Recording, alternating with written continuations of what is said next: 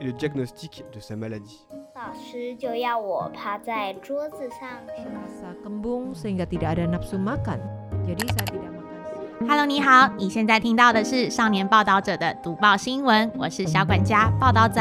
《少年报道者》是独立媒体报道者制作的儿少新闻平台，在这里会有大朋友、小朋友把世界上重要的事说给你听，除了中文，还有多种语言哦。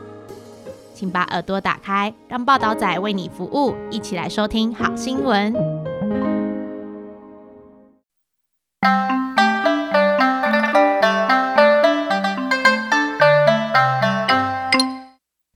さて、この番組は台湾国際放送の運営母体である中央放送局と台湾の非営利メディア児童青少年ザ・リポーターとのコラボで児童青少年ザ・リポーターに掲載されている文章を月2回お伝えいたします。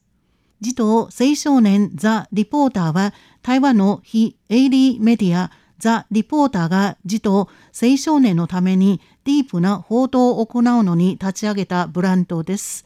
ディープな報道を通じて子どもと青少年とともにこの世界に対する理解を深め未来へ邁進するのが目的です。それでは今週の文章に参りましょう。今週の文章のタイトルは、さよなら、クル、新北市安慶中学校、サイサイ、スクール、カウンセラーとなっています。この見出しには中国語が2箇所出ています。最初のクルは、可決の可に楽しいという字を書きます。これは今週の主人公の名前です。で、後ろにサイサイ、これは柴田さんの柴、えー柴犬の柴という字を書きます。2文字続けて書きます。それではまず編集者からのメッセージをお伝えいたします。皆様、こんにちは。私たちは児童青少年ザ・リポーター宝物探しの突撃隊です。私たちは皆様の代わりにキャンパスに入って宝物を探しています。各キャンパスに隠れている宝物を見出すよう頑張っています。彼らに自分の物語を語らせるとともに、彼らと毎日過ごしている学生、先生を通して彼らのキャンパス生活をご紹介いたします。今回は皆様を北部新北市の安慶中学校にご案内します。安全の安に渓流の渓と書きます安慶中学校です。先生と学生に大人気の卒業生、柴犬クルーのことをご紹介いたしましょう。名前、クルー。品種、日本の柴犬。性別、メス。体重 16kg。年齢およそ15歳。特徴、笑顔。個性楽観的天真爛漫。趣味、先生、学生と一緒にいること。鶏を追っかけること。水泳。潜伏先、新北市安慶中学校。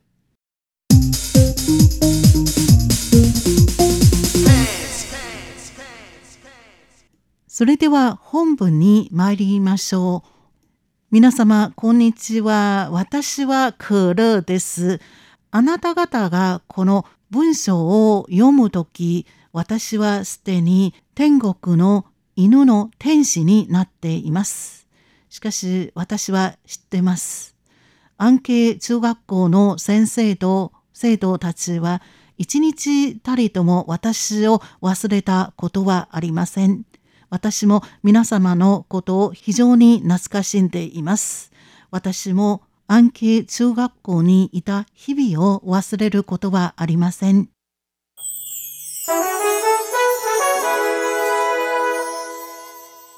私は数えきれない賞を総なめしたインフルエンサー。私は2010年3月17日、安慶中学校にやってきた新入生でした。しかし2022年7月16日病気に耐えられず卒業して皆様から離れることになりました。私が安慶中学校にいた12年間、すべての先生、学生、さらに保護者も非常に私を可愛がってくれました。私のことを家族とみなしてくれました。それは私の一生の中で最も素晴らしい時でした。今、天国にいる私は、私を可愛がってくれたすべての人たちを守っています。実は私はファンをたくさん持っているインフルエンサーでもありました。それはどういうことかと言いますと、2016年、日本の農林水産省にあたる農業委員会が初めてキャンパスの犬選抜イベントを行い、私は特別に優秀なキャンパスの犬として選ばれました。一気に知名度が高くなりました。学校の先生は私のために Facebook ページを立ち上げました。この Facebook ページの名前は安慶中学校の保護犬クルーとなっています。学生服を作ってくれるファンまでいました。私の影響でキャンパス保護権を買う学校が相次ぎました。私はこの学校で人気を読んでいるだけではなくて、郊外でも高い人気を博しています。なぜかと言いますと、私はよく私の世話をしてくれている先生、今日大丈先生と各学校を訪れ、講演を行っていたからです。今日先生は台湾の著名な生命教育の先生ですよ。私は多くの賞ももらっています。例えば、台湾動物保護行政監督連盟と世界愛犬連盟が主催したキャンパス保護犬を飼う実績のある学校の選抜イベントで私は特別優秀賞に輝きました。私が病気で亡くなった後も賞をもらいました。それは2022年の選抜イベントの表彰式で主催機関は特別に私に命を熱愛する模範賞という賞をくれました。ここまで説明しますと、きっと皆様も知りたいでしょう。私はどうやって野良犬から大人気の学校の保護犬になったでしょうか。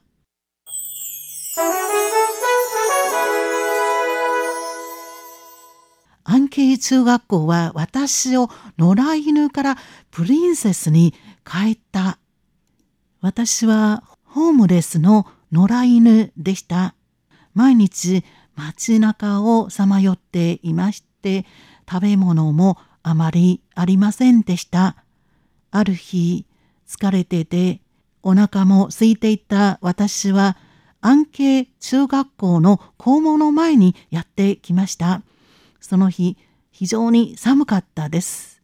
夜、私はそっとキャンパスに入って、校長先生の校舎に行って暖を取ろうと思って学校に入りました。これで一晩よく休めることになるだろうと思った途端、奇跡が起こりました。練習が終わったばかりのバドミントンチームの選手たちとコーチは寒くて震えていた私に気がつきました。彼らは私を宿舎まで連れて行って、豊富な晩ご飯を与えてくれただけではなくて、お風呂まで入れてくれました。すっかりきれいになりました。後に当時の教務主任を兼務していた体育の先生、今日大丈先生は私のために家族を探し始めました。しかし、いくら探しても私の飼い主が見つかりませんでした。でも私はがっかりしていません。そっとあなた方に伝えますが、実は私は安慶中学校の先生と学生たちが大好きです。彼らも私の入学を正式に認めてくれました。私はこれで安慶中学校のキャンパスの保護権になりました。朝学生さんたちと一緒に学校に行き夜になりますと今日大丈先生と一緒に家に帰りました。悠々自適な毎日でした。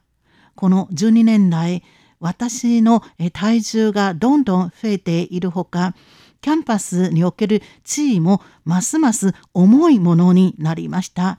体重は 9.8kg から 16kg まで膨らみました。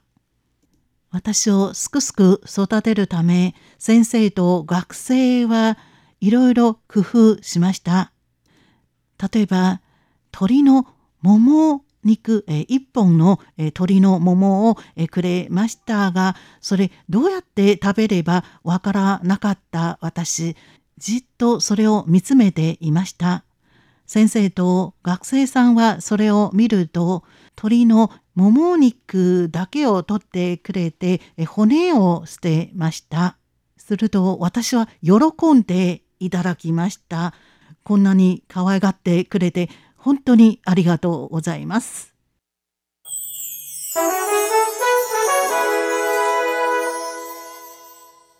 わんぱくな学生まで優しくしてくれた。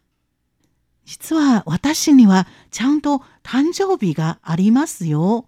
先生と学生たちは私の誕生日を3月17日に定めました。その日は私が学校にやってきた日でした。そして2014年に私に学生証をプレゼントとしてくれました。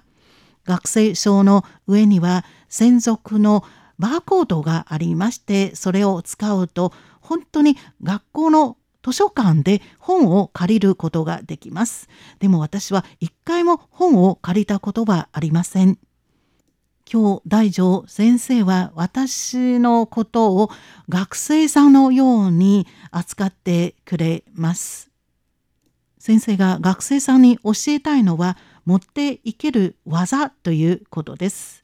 ですから私もプロのえ水泳の訓練を受けることになりました。三峡の付近には川がたくさんあります。休日になりますと先生は私を川まで連れて行って、えー特訓を、えー行いました。まあ実はえーそれは水遊びですね。でも私も本当にそれで、えー水泳の選手になりましたよ。私の、えーキャンパス保護圏の生活実に変化に富んでいます。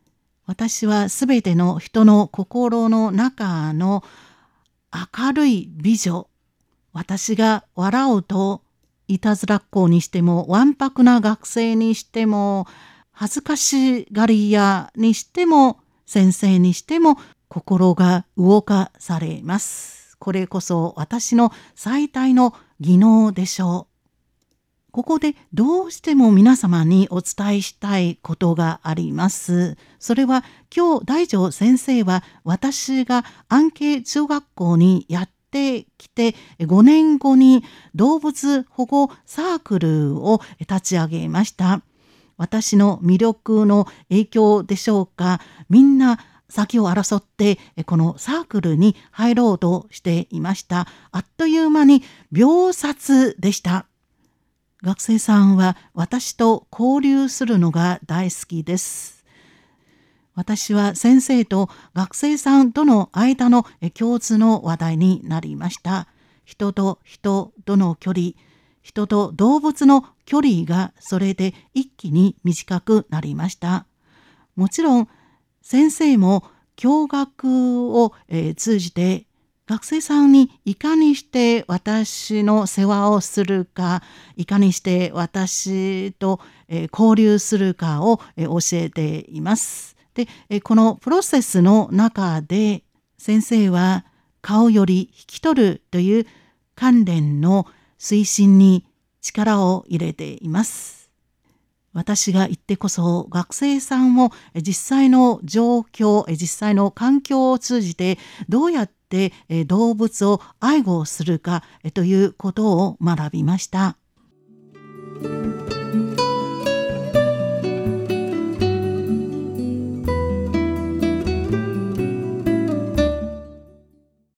さようならを言えず、私のために悲しむ先生と学生のことにも心痛む。2022年4月、私が突然病気になりました。顔のえー左側ですね、あの耳に近い部分が陥落しました。4月と5月の時、先生は私をいろんな病院に連れて行って、いろんな検査を受けました。先生も学生さんも迷っていました。彼らは私のことを放棄しないことがよくわかりますが、彼らにえ心配させることもえしたくない。ですから、いくら苦しくなっても私は泣きませんでした。私がさらに勇敢になって、もともとの私を皆様に残したいです。私が離れた時、非常に安らかでした。私は人間界にいる15年の命の間、安慶中学校の先生と生徒たち、学生さんたちからたっぷり愛をもらったからです。病気になった100日間余り、皆様の世話に感謝しています。学生さんはそれほど大きくないですけれども、私が入ったものをえー処理してくれまして、えー私の食事をえー心配してくれました。ですから私は夏休みを選んでこの世を去っていきました。それで先生と学生さんの悲しみをえー少し軽減させることができるでしょうか。これは私が彼らの愛に報いる唯一の方法です。天国にいる私は非常に喜んでいます。なぜかと言いますと、道後保護サークルは私が離れたことで消えたことはないからです。例えば、中学校2年生のお学生さん、王品順さん。王さんは10ヶ月の猫、ローバオ、えーこれはお肉の肉に包むという字を書きますが、えー肉まんという意味です。えーローバオを、えー連れてきました。ローバオは非常にえー温和で学校にやってくるとすぐ引っ張りだこになりました。もう一人のえー中学校2年生の学生さん、ハン・カンキンさん。このハンさんは1歳の犬ドゥドゥを連れてきました。ドゥドゥは非常にえー活発で、ローバオと遊ぼうとしていましたが、ローバオは怖くてそれにえー近づきませんでした。ハンさんは衝突を避けるため一生懸命ドゥドゥを引っ張っていました。で、他の学生さんもえーローバオをその専用のバッグに入れようとしました。私は非常に喜んでいます。なぜなら皆さんはもう状況が発生した時どうやって一緒に協力してそれを解決していくかを身につけたからです。私がいなくなった後多くの先生と学生は黙って私のために涙を流していました。私も皆様を離れたくありません。しかし私が先生と学生が私のために発起した愛を飛ばそうというイベントを見たとき、非常に喜んでいます。愛を飛ばそうというイベントは、みんなが身の回りの人に心を打ち明けることを奨励しています。自分の気持ちを伝えることを奨励しています。学生さんのメッセージをご紹介いたします。数学の先生に感謝しています。クラスメートがどんな質問を出しても詳しく答えてくださっています。私の親友に感謝しています。どんなに忙しい時も私が彼を呼べばすぐ答えてくれているからです。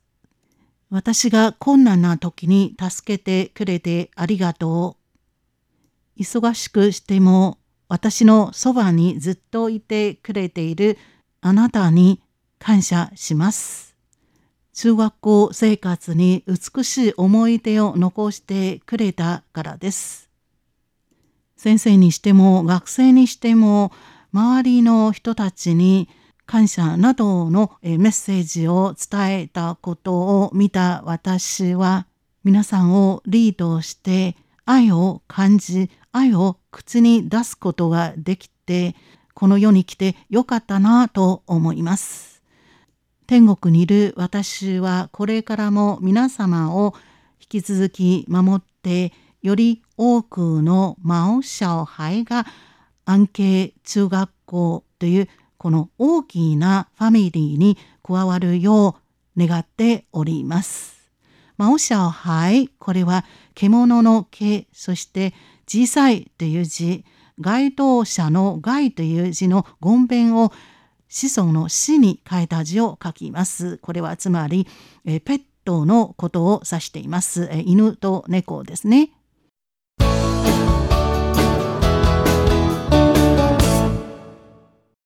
ボックス1兄弟城先生の動物保護クラス皆様授業ですよ私は安慶中学校の先生兄弟城です私はペットを飼ったことはありませんが不思議な縁によりクルーと知り合いましたそしてクルーに注いだ愛をさらに美しい愛と思い出にしました。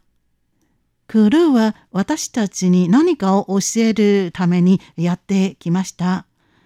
学校側は当初クルーを引き取った時一つはえー責任でしたもう一つは飼い主をえー探すためでしたしかし飼い主を探す100日間余り学生さんのえー大きな変化に気がつきました。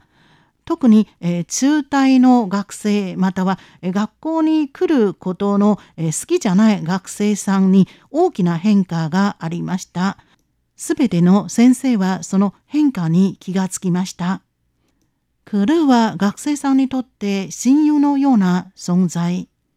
カウンセリングセンターの主任でいらっしゃいますご俊、えー主任は私にこう言いました。クルーはカウンセリングの先生より役立ちます。なぜなら学生さんのお成績が良くなかった時あるいは何か悩みがある時いつも私はクルーに会いに行くと言っているからです。よくカウンセリングを受けている学生さんが学校にやってくるとすぐクルーのところまで行きました。これらの学生さん、大体成績が良くない学生さん、あるいはえ学校でえ存在感のない学生さん、あまりえ学校にえ来たくないえ学生さんですけれども、これらのえ学生さんがクラスに入りますと、クラスメートや先生と喧嘩したりもえーしますので、学生さんもあまり彼らと付き合いたくありません。その悪循環で彼らはますます学校に行くのが嫌になりました。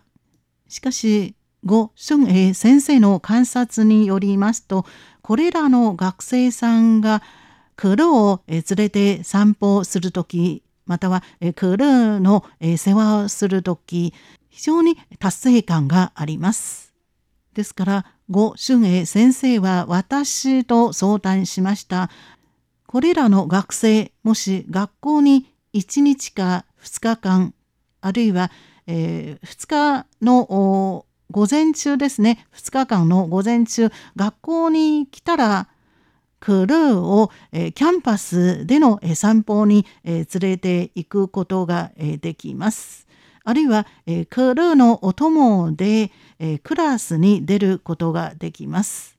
教室で、えー他のクラスメートまたは先生と喧嘩しなければ、えークルーを散歩に、えー連れて行くことができると、えーこういうふうに約束しました。で彼らも本当に、えークルーのためによく、えー勉強をしてよく頑張りました。クルーは学校に大きな変化をもたらしました。その後動物保護サークルが、えー立ち上げられました。それはなぜかと言いますと、えー動物保護の観念をすべての学生さんに、えー伝えるからです。しかしクルーの影響力は動物保護サークルにえーとど、まりません。例えば最初保護者が学校に保護犬がいることに気がついた時えー疑問を持っていました。あるいは一部の学生さん犬を見ると、えー怖くなります。しかしその時先生にしても学生にしても自らみんなにいかにしてクルーと交流するかをえ教えに行きます。例えば犬を怖がる学生さんが走り出しますとクルーもえついていきます。でその時になりますと先生と学生さんはえこれらの学生にえまず立ち止まってクルーと挨拶したらどうとえアドバイスします。ちゃんと対応すればペットなどは非常にフレンドリーだということを教えるのが目的です。クルーがみんなに教えたことの中で非常に重要なことがあります。それは役割のえ総合チェンジです。犬の言葉もちろん私たちにはわかりませんね。でも学生さんは常に犬が自分の言うことを、えー聞いてほしいと、えーこういうふうに望んでいます。その時私は学生さんにもう少し、えー犬を、えー理解してその立場に立って考えたらと、えーこういうふうにアドバイスします。一つのお子供は一つの、えー家庭を、えー代表しています。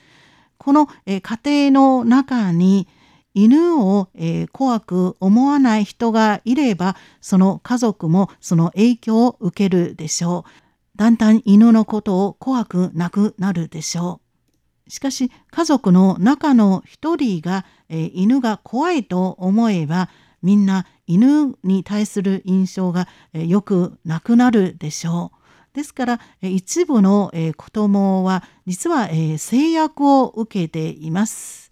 犬を見るとまず泣きます。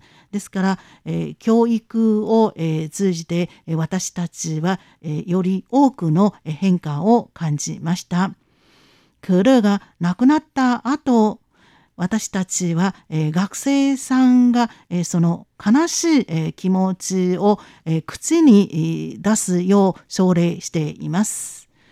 先生または他の人とクルーのえーことについて話をしましてそのえー思い出をえー伝えます。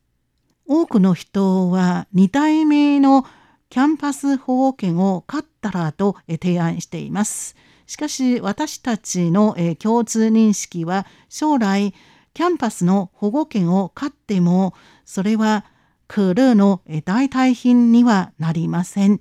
それぞれ独立した答えなのです。